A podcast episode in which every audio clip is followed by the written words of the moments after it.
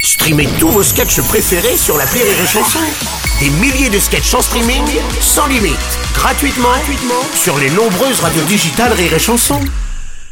Les Robles News. Breaking news. Bonjour, vous êtes sur Rire et Chanson, je suis Bruno Robles, rédacteur en chef des Robles News et du magazine Veste Réversible, avec cette semaine en couverture recto verso Rachida Dati. Bonjour, je suis Aurélie Philippon et euh, on voit toujours quand j'ai bu, jamais quand j'ai soif. C'est décevant. Les Robles News. L'info du jour, plus rien ne m'étane. Sous l'Arctique, des chercheurs viennent de découvrir d'énormes quantités de méthane qui se déplacent sous le sol. Ce gaz pourrait s'échapper par une faille, se propager dans l'atmosphère et ainsi accentuer le réchauffement climatique. Alors je sais, on parle de gaz, de failles, d'échappement, tout ça, et vous vous dites, fidèle auditeur du Morning du Rire, que nous allons encore, pour illustrer ce propos, diffuser le son d'un paix. Ah oui. Eh bien, vous avez raison.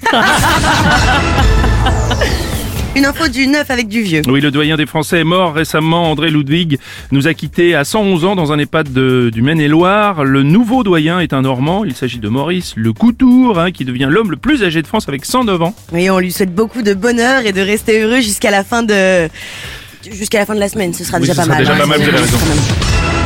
Une info, baby comeback. Le 24 avril au prochain sortira le biopic Back to Black, retraçant la vie d'Amy Winehouse, décédée en 2011.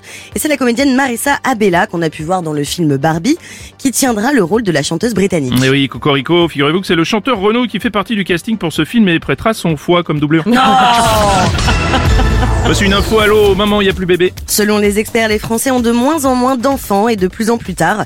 2023 a été marqué par un recul des naissances de 7% par rapport à 2022.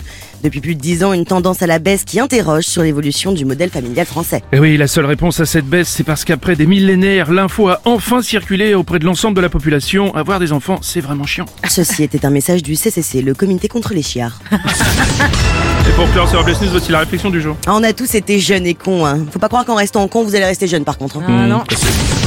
Merci d'avoir suivi les Robles News et n'oubliez pas. Rire et chanson. Deux points. Désinformez-vous. Ouais. Rire et chanson